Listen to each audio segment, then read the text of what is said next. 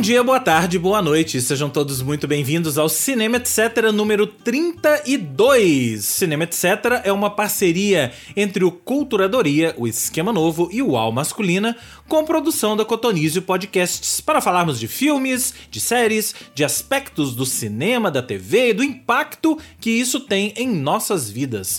Se vocês ainda não conhecem os nossos projetos de origem, acessem culturadoria.com.br, almasculina.com.br e esquemanovo.com.br.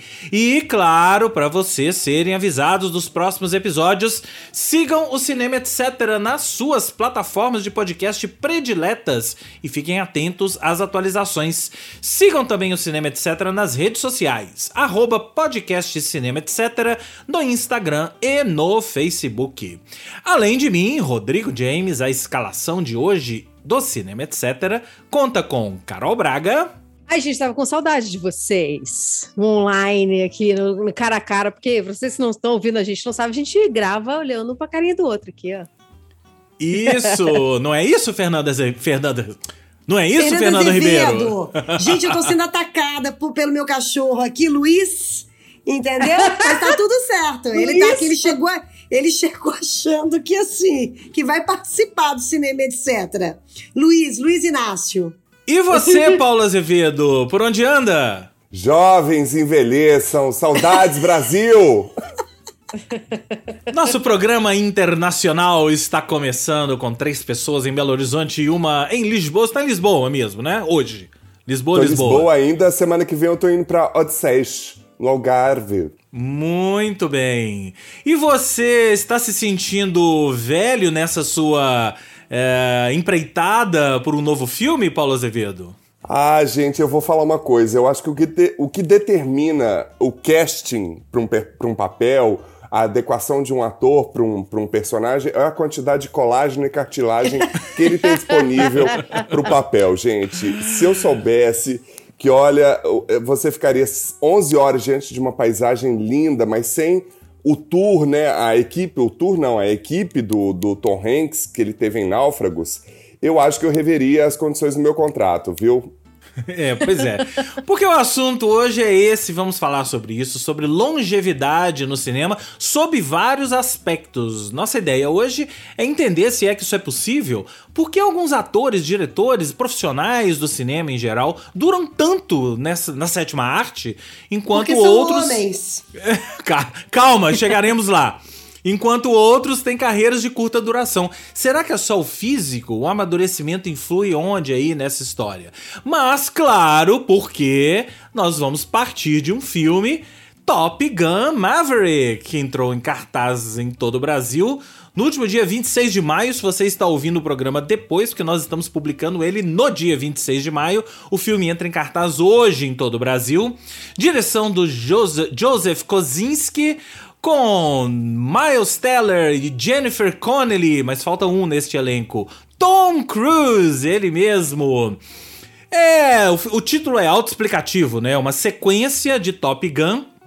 E agora o nosso querido Pete Mitchell, vulgo Maverick, que é um piloto à moda antiga ali da Marinha, coleciona muitas condecorações, medalhas de combate e grande reconhecimento pela quantidade de aviões inimigos abatidos nos últimos 30 anos.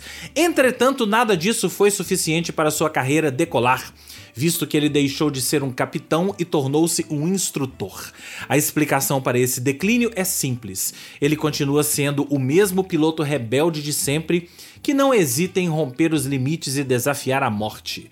Nesta nova aventura, Maverick precisa provar que o fator humano ainda é fundamental no mundo contemporâneo das guerras tecnológicas. Essa é a sinopse do filme, gente. Acreditem. Maravilhoso. Maravilhoso, né? Mas mais picareta que isso é impossível, né, gente?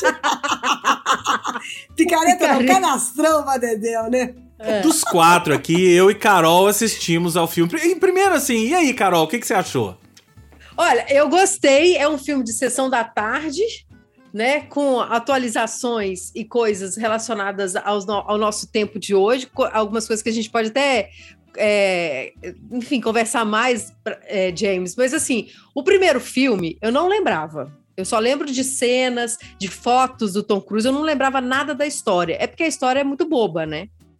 Então, nesse segundo filme, se você pensar em termos de história, em termos de roteiro, continua sendo boba, na minha opinião. Mas, em termos de tecnologia, em termos de. Ah, o que, que o cinema, a experiência que o cinema pode proporcionar para gente, o filme é uma bela de uma sessão da tarde, divertida, que tem questões, sim, para a gente conversar, mas que é um entretenimento da melhor forma que Hollywood sabe fazer. Para mim, Top Gun é isso. Concordo. É, eu acho assim, não é que o roteiro é bobo. Tá? O roteiro é. Primeiro, o roteiro é igual. É igual, a, é. a estrutura é a mesma, né? O cara que chega lá, o desajustado, aí é, tem os colegas e tem o, o, cara que é o antagonista dele, o melhor amigo, só que agora passaram-se 30 anos e ainda é o mesmo personagem, Tom Cruise. Então agora não é o melhor amigo, é o filho do melhor amigo, que ele tem que aparar as uhum. arestas ali. Mas aí tem, no outro filme era a instrutora, né, que era o interesse romântico dele. Agora é a menina lá, a dona do bar, que é vivida pela Jennifer Connelly. Nada disso importa.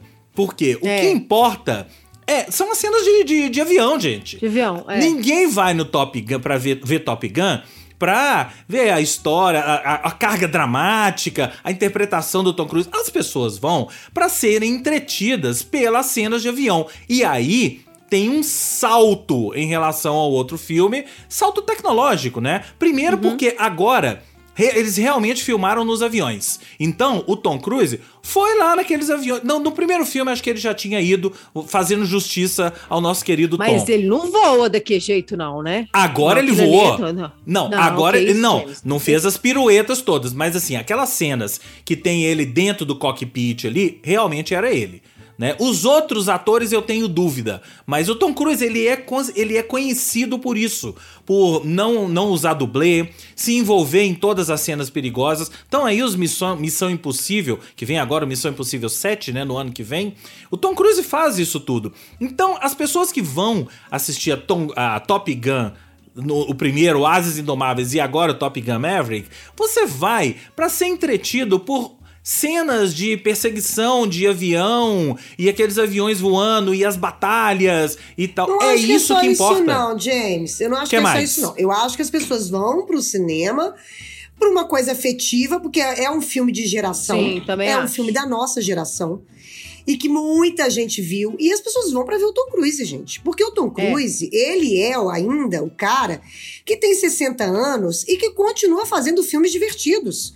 Filmes legais filmes de entretenimento, filmes de. E, e, boa parte das pessoas que vão ver o, esse filme tem a nossa idade, entendeu?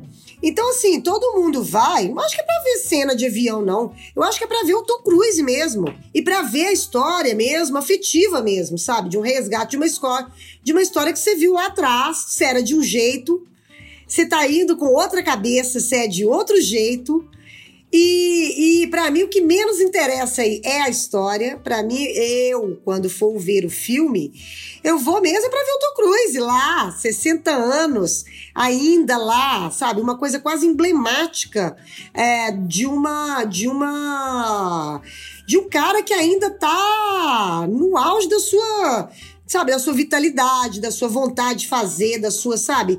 É, você vê esses Missão Impossível aí até hoje, você não enxerga um cara que você fala assim, nossa, ele já tá velho pro papel. Você não consegue enxergar isso. Você consegue enxergar um cara com muita vitalidade. E para mim, né, que já tô caminhando aí pros 50, é, eu acho muito legal você ver na tela do cinema, é, mesmo que seja raro, né, para uma um personagem, ver um Tom Cruise ainda, sabe, pleno da sua da sua capacidade de, de aventura e de contar histórias, tanto histórias profundas, né, como Vanilla Sky, até histórias divertidas de sessão da tarde, quanto. E ele escolhe sempre bem, gente. Eu sou muito fã do Tom Cruise. Acho que ele sempre escolhe bem. É, eu não acho que seja só uma coisa da. É um filme que vai interessar a nossa geração, não, Fernanda. Ontem no cinema eu estava com as meninas que estão colaborando no Culturadoria, a Maria Clara e a Ana, elas têm 20 e poucos anos. Essas meninas vibraram mais do que eu. Que é, legal, tá que legal. Mais é. do que eu. Assim, Que legal. e não tinham, não tinham nenhuma referência do filme anterior. E elas Legal. vibraram e no final a gente tava conversando, aí no carro elas falando assim: não, porque eu acho que esse filme tinha que ser indicado ao Oscar. Aí eu falei, ô, gente, pelo amor de pera, vamos, vamos devagar. Calma, né? aí, Calma, calma. Oscar também não vai rolar, né, gente? Pera, calma. É. Agora, James, uma coisa que eu achei interessante que o filme não tem um inimigo. Não tem um vilão, né? Eu não falei tem um vilão. Assim, não tem um vilão. Eu pensei assim, gente, será que eu dei uma cochilada ou dei uma distraída e não prestei atenção em quem que é o inimigo, né? Não. Com quem que eles estão lutando? Não tem. O inimigo, o vilão, o que, o que mais se aproxima disso é o almirante lá, que é o papel do John Hamm, né? Que é o cara Não que fica um podando a asinha dele. Mas não tem um país. Eu achei isso interessantíssimo, porque, a- É. assim, é, é spoiler, mas não é, porque isso tem sinopse que fala isso. A missão deles é destruir uma usina X lá de enriquecimento de urânio, né? Em momento algum a gente sabe em que país, em momento Onde? algum a gente Legal. vê pessoas é, lá nessa usina. Então você não sabe se a usina é na Arábia Saudita, na China, não sei o quê. Vocês. É, é engraçado, tem uma cena que eles estão lá no local e tal, não vou entrar muito em detalhes. Eu fiquei prestando atenção. Pra ver se aparecia alguém, porque eu fiquei Bandeira, com isso né, na também. cabeça. Alguma bandeira, algum soldado, não apareceu nada. Nada. Então eu acho que isso, isso talvez seja um grande mérito até de, não, de, de você não personificar o vilão. O vilão agora é o chinês, é o árabe, é o japonês, ou sei lá quem, o russo, o alemão. Não, não é ninguém. É, um, é, uma, é uma usina. É uma usina. Eles têm que destruir essa usina e pronto, acabou. Não é mérito nenhum, não, gente. É inteligência de mercado. Eles não querem brigar com nenhum mercado do mundo. Isso daí é Claro. estratégia de marketing. Ah, Se eu é, botar mas- russo como inimigo, aí perco o mercado russo. Chinês, você perde metade de sua bilheteria, né?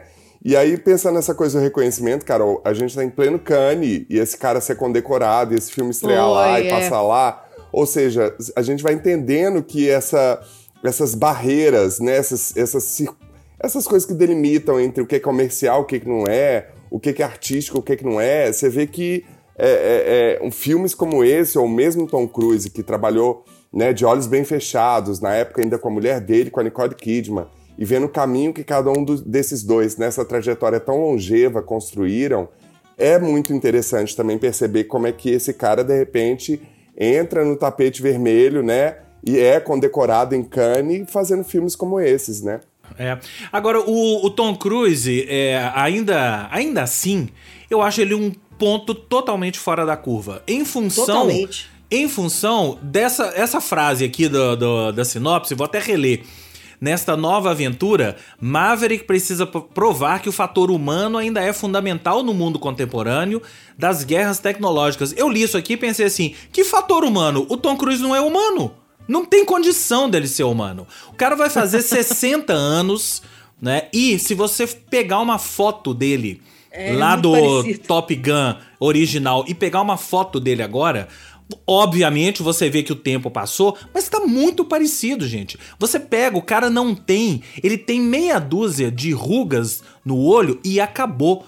No filme tem cena com ele Claro, né? Tem cena com ele sem camisa, ele tem cena com ele de todo jeito. A Jennifer Connelly, agora lá em Cannes, ela definiu muito bem o que, que é o, o filme. O filme é uma grande homenagem à carreira do Tom Cruise, gente. E aí você coloca o Tom Cruise de todas as formas no, no filme, por quê? As pessoas querem ver ele. Então, quanto mais tempo de tela ele tiver, melhor. Então, eu acho que a Fernanda acertou. É isso também. Você É, vai as pra ver o vão pra ver cara, avião, gente. né? As pessoas estão É. vão pra ver ele. Ver como é que ele tá. Mas aí tem, um- tem, uma, tem, uma, tem uma outra questão. Por que, que eu falei que ele é um ponto fora da curva? Porque ele é um cara que, assim, não envelheceu, né, gente? Tom Cruise não envelheceu. Então ele ainda consegue fazer o mesmo papel de 30 anos atrás com, com a mesma. Não, ele mesmo vigor, James. Ele envelheceu vigor e ele e envelheceu tal. bem. Mas É. ele envelheceu bem, ok, ele envelheceu bem, né? E aí o contraponto disso, claro que assim, eu tô, eu tô, eu tô indo é, para um outro lado completamente diferente, o próprio Val Kilmer, né? Que, tudo bem, o Val Kilmer teve um câncer, né? Tem toda a história do câncer dele na garganta, que ele não fala e tal. Mas o Val Kilmer tá no filme, tem uma cena no, no, no filme. Bonita, inclusive. Muito, muito bonita a cena. A cena dos dois bonita. é muito bonita, emocionante, né? É, mas assim, você vê que é, é, é quase que uma outra pessoa. É quase uma outra pessoa. Você não acredita que aquela pessoa é o Val Kilmer. Eu tô indo no extremo pra gente começar a falar disso aqui. É, até que ponto, até que ponto um ator pode é, vamos falar de ator e aí a gente fala de atriz, tá? Porque eu acho que são dois, dois caminhos diferentes. Até que ponto um ator pode ir é, fazendo papel de garotão, gente jovem no cinema. Isso pra gente começar a falar da parte física, porque eu acho que tem mais questões nisso. Até que, ah, até que ponto que até, dá pra ir? Até quando for possível. Eu vou falar eu aqui acho. com o pessoal do SATED, já aproveitando o gancho de Carolina. É o seguinte, gente, é, eu acho que o mais incrível do trabalho do ator é você envelhecer. Eu abri aqui falando uma frase de Nelson Rodrigues, porque eu acho que o ator, o atriz, o artista, a gente está aí com Caetano Veloso, né, tantos outros nomes em outras áreas que estão conectados com o espírito do seu tempo, evoluindo com as questões do seu tempo, conectados com o espírito do seu tempo, sabendo dialogar a, cada um à sua maneira com o seu tempo. Eu acho que o um, grande barato do trabalho artístico, eu sou contra ator novo. Para começo de conversa, acho que você devia falar que você é ator, tipo no Japão, depois dos 40, depois de muito comer muito mingau, muito arroz com feijão, para você entender a dimensão que é construir um personagem, entender uma narrativa, né, dar, dar vida real a uma história, né? Então, eu penso que eh, quando você percebe que você tem que você é de um país que tem uma Fernanda Montenegro aos 92 anos, né, que já foi indicada ao Oscar, que perdeu lá pra loura do vestido rosa lá do Shakespeare apaixonado, aí você entende assim que existem características que definem o que é um artista na sua profissão. Eu acho que o James trouxe uma questão que me veio Sylvester Stallone, que eu acho que é um cara que não conseguiu essa mesma esse mesmo timing de conexão com própria com o próprio físico, né? São artistas que vão para esse lugar físico, de ação, que fazem esse tipo de personagem, ou o Schwarzenegger, né, que tipo apoiam muito na questão física para poder realizar seu trabalho. Por outro lado, a gente vê o Anthony Hopkins aos 83 anos ganhando o Oscar, né? E ainda em plena função, uma Judy Dent, a própria sul-coreana lá do Minari, que ganhou 73 anos, que é a Fernanda Montenegro de lá. Então acho que assim, a gente vai precisando rever os nossos conceitos do que quer estar velho para fazer algo, né? Tem uma outra, tem uma outra figura também que, que, que, dentro da categoria masculina que eu acho que ela tá, ele tá bem bem, não sei se tá no nível do Tom Cruise, porque eu acho que o Tom Cruise é ainda mais é, que é o Brad Pitt, né, gente? Que Sim. também que também transita ali em histórias profundas, histórias. Gente, ele acabou de, de, de, de fazer esse filme com a Sandra Bullock, que o personagem dele é um esculacho é sensacional. Ele tá rindo dele mesmo. Ele tá ele é ali, ele tá assumidamente. Tô aqui para me divertir, entendeu? Não tô aqui para para minha reputação, para minha, sabe? E eu acho também que quando o ator ele chega nesse ponto dele conseguir ter essa gama de, de, de conseguir escolher esses trabalhos em que você aqui eu tô aqui eu tô claramente me divertindo aqui eu tô me dedicando de uma coisa mais profunda aqui eu tô colaborando com um diretor que é meu amigo aqui eu acho isso incrível quando você consegue enxergar isso na, na tela sabe? E que você não tem aquela limitação inclusive do, do, do personagem que a figura foi escolhida por causa da idade ou pela falta de idade, não. É, é, é, é, o personagem que a figura escolheu e que ele não interessa qual é a idade. Você assiste ali, você não uhum. quer saber qual é a idade da figura. Você tá ali, no caso do, do, do, do, Brad Pitt com o filme da Sandra Bullock, não quer saber quantos anos ele tem. Você tá ali, você tá vendo que o cara tá se divertindo. Inclusive, pouquíssimo, né? Porque a cena dele, ele aparece pouquíssimo. Mas assim, a própria Sandra Bullock, gente. A própria uhum. Sandra Bullock, Sim. entrando na história das mulheres agora, ela tá sensacional nesse filme.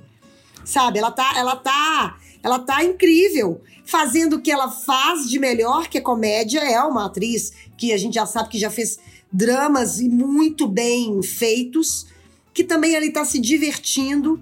E eu acho muito legal quando você coloca, você vê esses atores maduros que chega no ponto da sua carreira que você pode de fato escolher se você quer se divertir, se você quer se aprofundar, se você quer. E você tá olhando ali, você não tá pensando qual é a idade que ele tem. Que eu acho que é muito importante isso. Acho que é mais importante isso. É, eu queria acrescentar outra coisa, porque o Tom Cruise, gente, quando ele era. Se a gente pegar os primeiros filmes do Tom Cruise, ele tinha uma cara de bebê.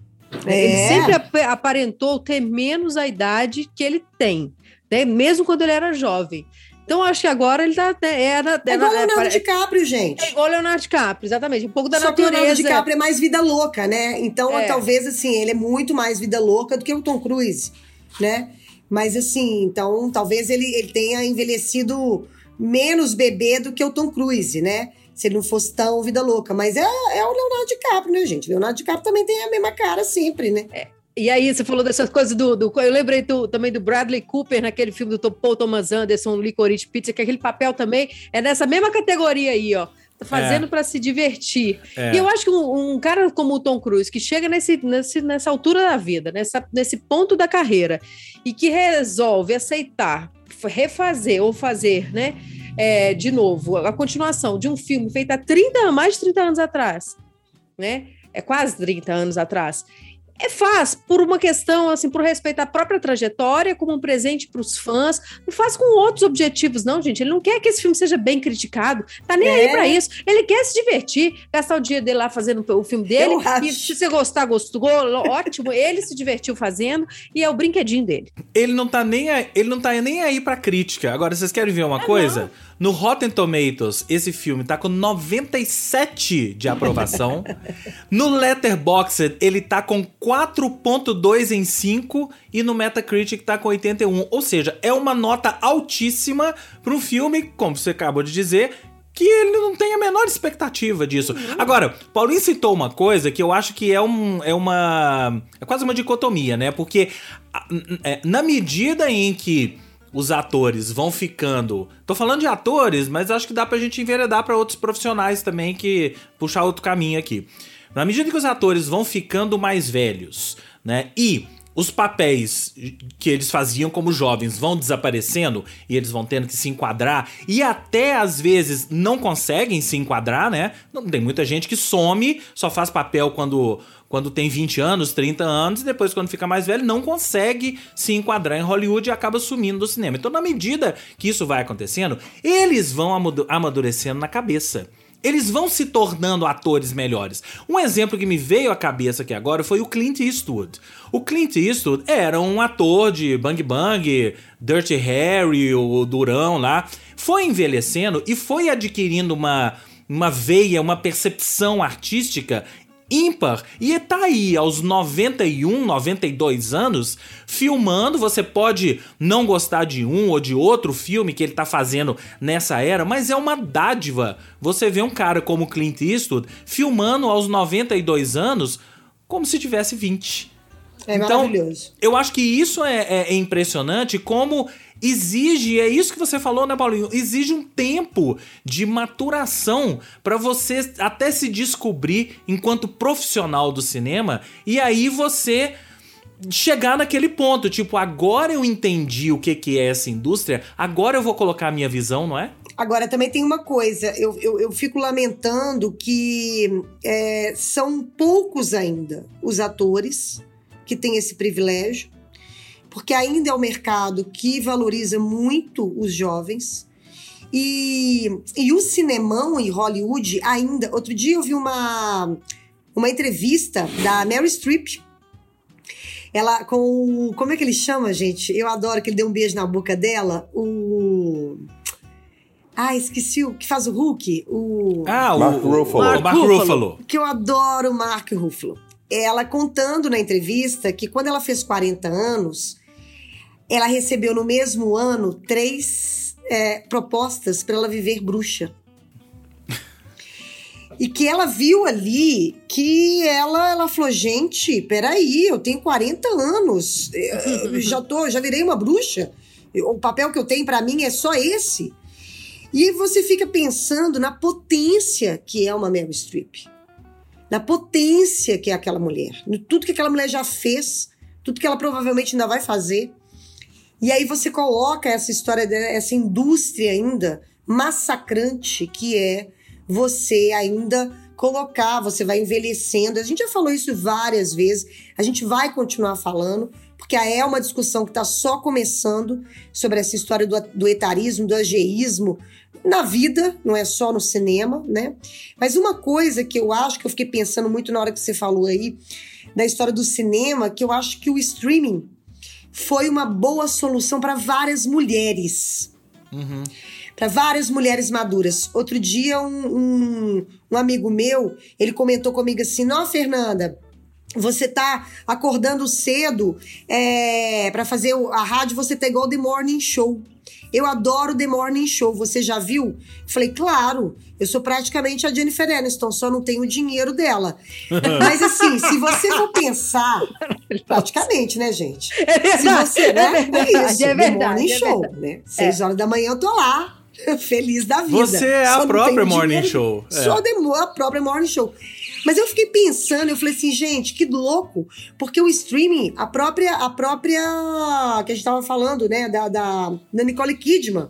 A Nicole Aham. Kidman, ela deu um salto na, na carreira dela de, de papéis profundos, de papéis sensacionais por causa do streaming. Eu acho o streaming mais generoso com os atores maduros, principalmente as mulheres, do que do que o Hollywood. Hollywood ela ainda não entendeu e ela ainda não vai entender a história, ela ainda tá ainda na história do ageísmo. É isso, gente, ainda tá convidando a Meryl Streep para fazer uma bruxa, entendeu? Com 40 anos, né? É um trem muito louco isso. E isso que a Fernanda está falando tem muito a ver com o fato de que a gente está sempre atrasado em algumas questões e avançado em outras, né? A gente sempre fala que o Brasil está atrasado em um monte de coisa, mas eu de cá, vendo a perspectiva de quanto que a gente já avançou em muitas pautas, mesmo na questão do envelhecimento, eu estou num país velho agora, né, trabalhando aqui. E o Brasil vai ser o quinto país mais velho em nove anos. É muito pouco tempo para a gente criar É. uma estrutura para tudo isso. E aí eu fico pensando, gente, me veio aqui um- uma história de bastidor, quando eu estava fazendo uma série, uma participação numa série da, da Globo, o 13 Dias Longe do Sol, e o Lima Duarte, gente, dando um banho em todo mundo de disposição, de humildade, assim, um, um- um momento, um cenário completamente insalubre e ele não reclamou em nada. Aí vem o galanzinho da Globo da Chilique no camarim e o cara lá de 92 anos completamente conectado ao seu ofício, à estrutura.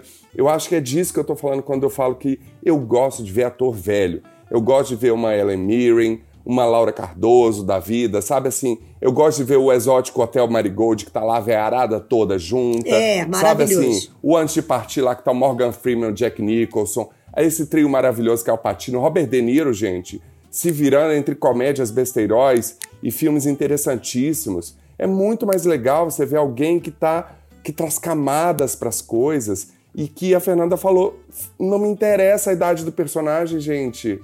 Quando eu leio um livro, eu não fico perguntando a idade da Capitu, não. Sabe É. assim? É, mas é isso mesmo.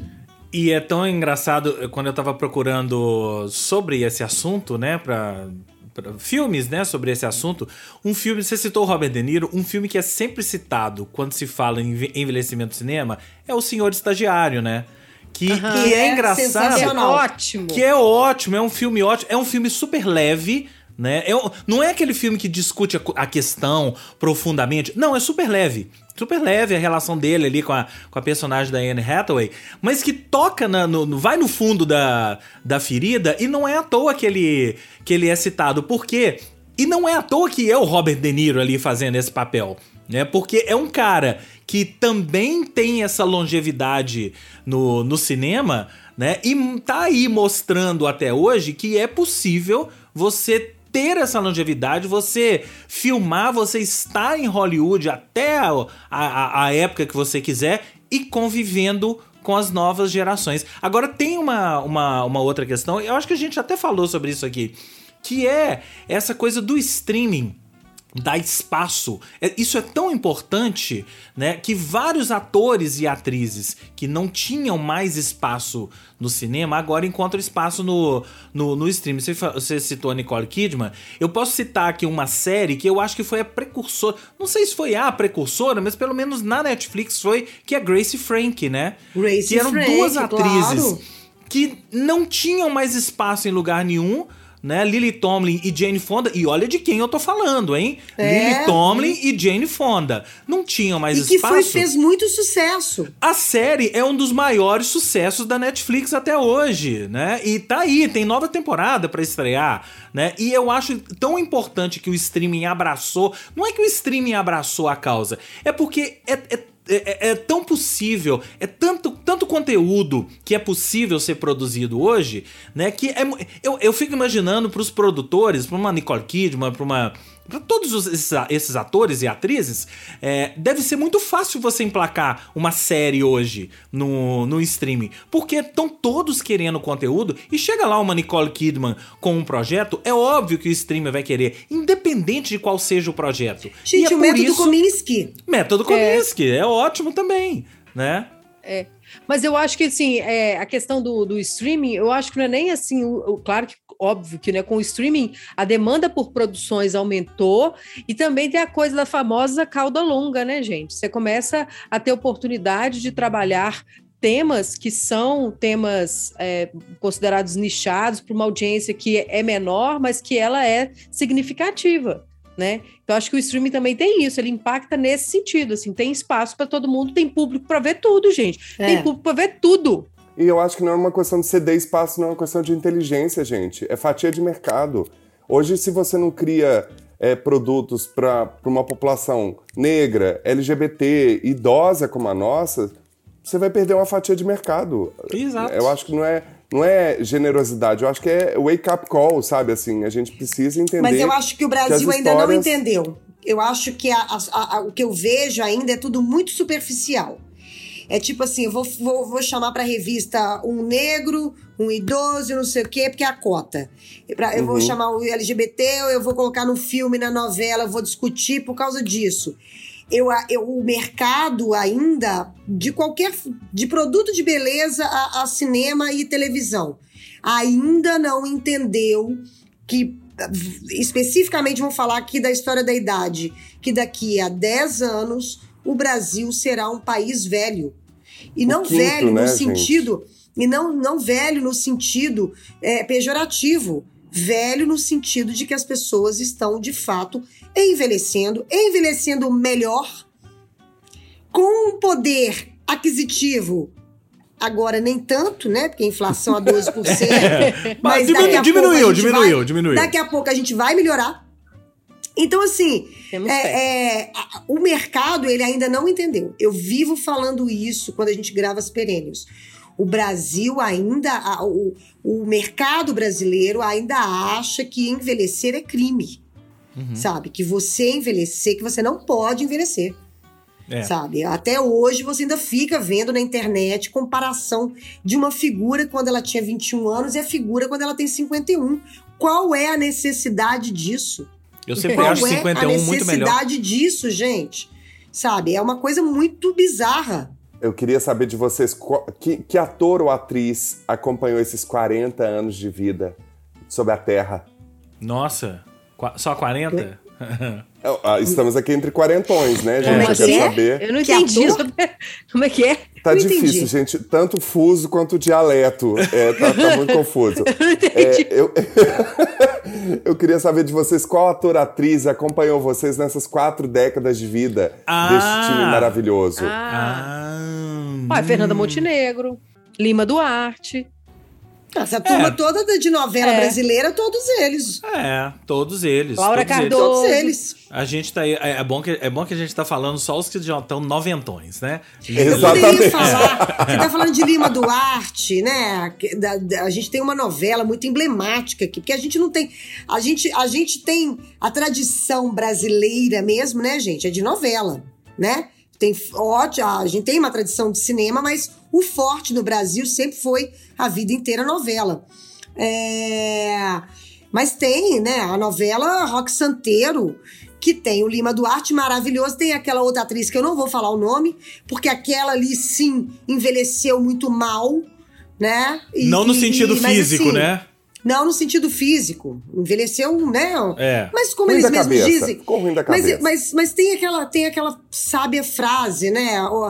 Os, os canalhas também envelhecem, né? Então, assim, você não envelhece e se torna canalha, né? Você tem que ser canalha quase a vida inteira para você se tornar um canalha velho, né? Então é mais ou menos isso.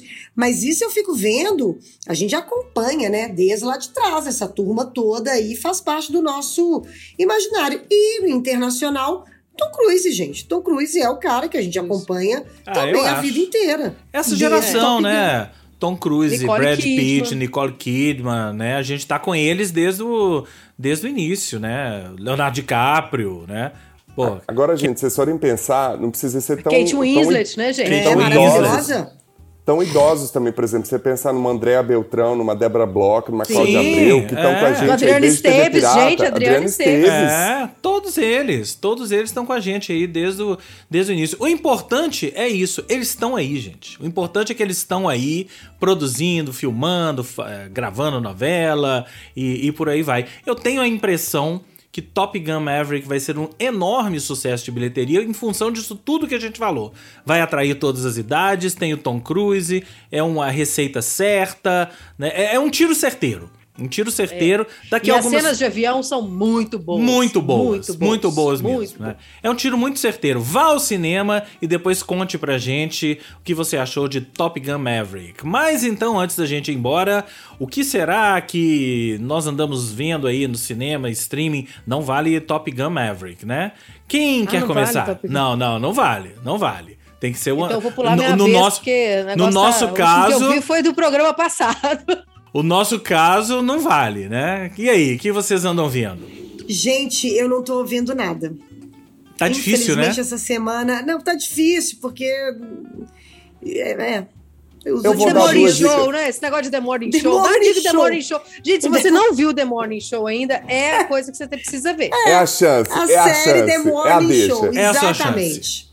É, então vai nas suas, du suas duas, não. Suas duas dicas, Paulinho eu vou falar, eu tô numa imersão portuguesa, né? Então a primeira dica, gente, é brasileira.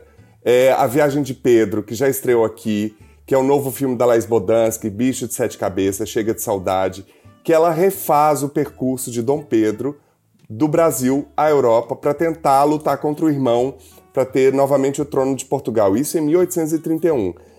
É ontem, gente. Isso tudo é ontem. A gente vai vendo que a história é ontem mas é muito interessante como a Laís faz, que ela coloca a gente dentro dessa embarcação e a gente vai entendendo o que, que se passa nessa relação com o irmão, com Dom Pedro, através de flashbacks muito bem amarrados no roteiro e na história. A fotografia é um desbunde, assim, o Kawan Raymond está muito bem, o elenco português e brasileiro, que é uma coprodução Brasil-Portugal, também está muito bem. Eu acho que o filme tem um grande potencial de abrir portas para a gente olhar para nossa história com perspectivas mais amplas, trazendo camadas, nomes para determinados personagens e fatores da história, sem ser essa visão eurocêntrica europeia que a gente foi educado na escola. Então, o núcleo dos escravizados negros é sensacional, as cenas são incríveis e ela explora até muito bem o corpo do Cauã em vários ângulos para poder pegar um público aí um pouco maior. Então, a primeira dica é essa, a segunda é uma série portuguesa chamada Glória, que tá na Netflix, que é a série de espionagem, Fernanda vai adorar. Vou. Passa ali na Guerra Fria, anos 60, conta um pouco, baseado numa história real, de um serviço de informação aqui não declarado da CIA e todas as relações que se dão ali dessa questão de censura, de, de, de relacionamentos que se dão entre pessoas que estão ligadas ao poder ou não, esse lado Estados Unidos, Rússia e Portugal no meio disso tudo é muito bem feita, muito bem produzida, não tem esse tempo americano que a gente está acostumado das séries, mas vale muito a pena porque a gente é, conhece muito pouco né, do, das produções dos nossos amigos lusitanos, dos gajos de cá, e eu fui atrás dessa, que é um thriller de espionagem do Estado Novo, é uma temporada só, e são 10 episódios, vale a pena. Maravilha. Então você também tem dica, né? Então eu vou dar duas, hein, Carol? Vou dar duas Pode dicas. dar duas. Não, eu comecei a ver uma série na Netflix que eu achei tão mais ou menos que eu não decorei nem o nome. Então, Então, então não. é a Então antidica. Aí Não, que você não. tinha que decorar. A antidica é fundamental, Carol. Então é a Não, vai lá, antidica. James. Não, então eu vou- eu vou- na verdade eu vou, é, um- é uma dica e uma homenagem, hein? É, a, dica é The Staircase, tá lá na HBO, ou A Escada, né? Que é uma série ficcional baseada em uma série de documentário, uma série documental, né? A série documental é francesa, foi exibida pela Netflix e é, mostra a história de um assassinato nos Estados Unidos. É, de um homem, um homem é, chamado Michael Peterson que teria assassinado a mulher dele, que é o nome dela é Kathleen.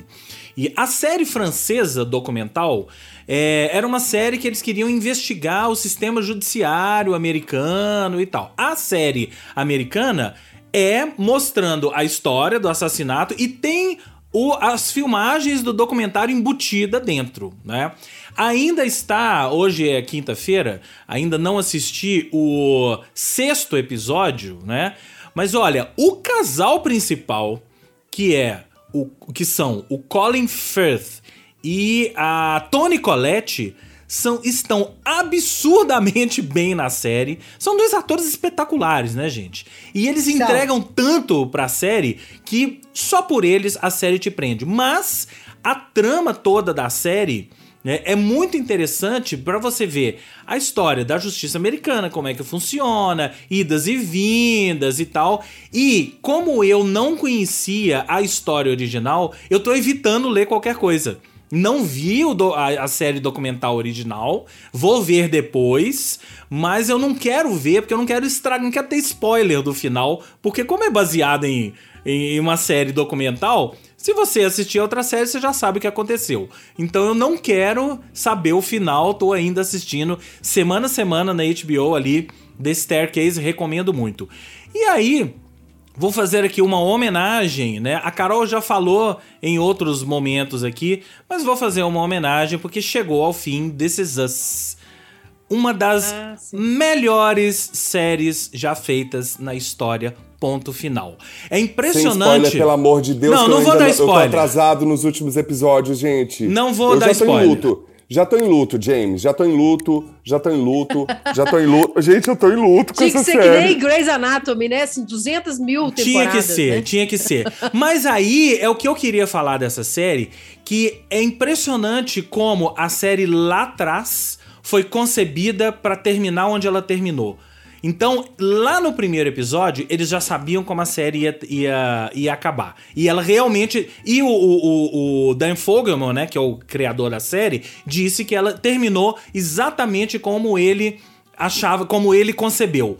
Porque as séries, gente, elas são feitas dessa forma, né? Você faz uma temporada, aí você a segunda ganhou outra temporada, foi renovada, aí faz a segunda temporada, faz a terceira temporada e vai no atropelo. Essa série, ela foi concebida desde o início para ter seis temporadas e ela tinha um caminho todo projetado. Quando você tem um caminho todo projetado, aí é só alegria. Por quê? Você não vira Handmaid's Tale. Você não vira Handmaid's Tale. Exatamente. Você não vira Handmaid's Tale. Você consegue é, oferecer para o espectador um entretenimento todas as semanas de altíssima qualidade. E olha, quando eu falo altíssima qualidade, é porque é uma série que manteve o seu nível alto do início ao fim. Por isso que eu tô falando que é uma das melhores. Eu já coloco Is Us entre as top 10 melhores séries já feitas na história. Porque E eu fico pé da vida quando colocam essa série na categoria novelão. Não é um novelão. Isso. Não é um novelão. Não é um novelão. E se for, qual o problema também?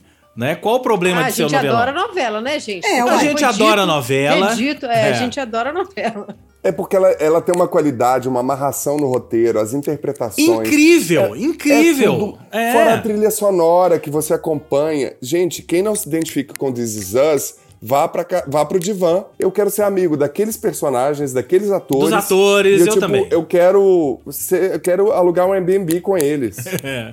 Então, Olha, assim. eu fica- quero é. saber notícia de Ted Laço, gente. Alguém tem alguma E atualização? eu quero saber notícia de Handmaid's Handmaid's Tale. Acabou? Não, nenhuma das duas. nenhuma das duas acabou. Nenhuma das duas acabou. Vem novas temporadas aí. Ted Laço, com Nossa. certeza, né? né? É, mas depois eu quero saber do bafão de Ted Lasso que me chegou aqui pra mim, gente. Parece que ele fez, fez merda, né? É, eu vi uma notícia Ele dessa, quem? O ator? pensando.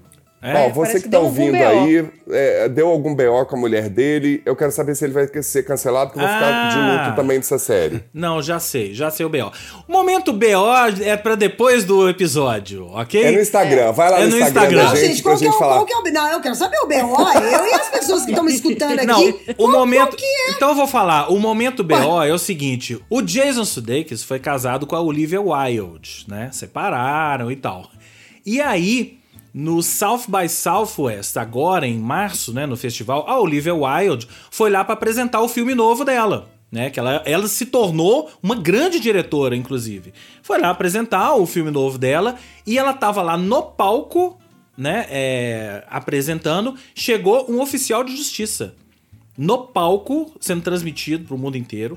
Chegou um oficial de justiça pra entregar a cartinha pra ela, a, a intimação, pra ela comparecer à Ah, audiência de custódia dos filhos com o Jason Sudeikis. Esse foi o BO. Apenas isso que aconteceu. Chocante. Avenida Brasil. Avenida, Brasil. Avenida Brasil. O Jason Sudeikis, roteirizado. óbvio, falou que não sabia de nada, não sabia quando eles iam entregar, que não é culpa dele, aquela coisa toda. Mas o BO tá aí, tirem suas conclusões, né? Ô, gente, não, tirem seus. Quantas pessoas essa carta não passou pra chegar num palco, gente? Desculpe lá. Desculpe lá, como diz No- os gajos aqui. Não precisava do teatrinho, né? Não precisava. Ah, Né? teatrinho não fala mal de teatro, não, James. Isso é uma farsa bem ruim. Né? É. Faça bem ruim, exatamente.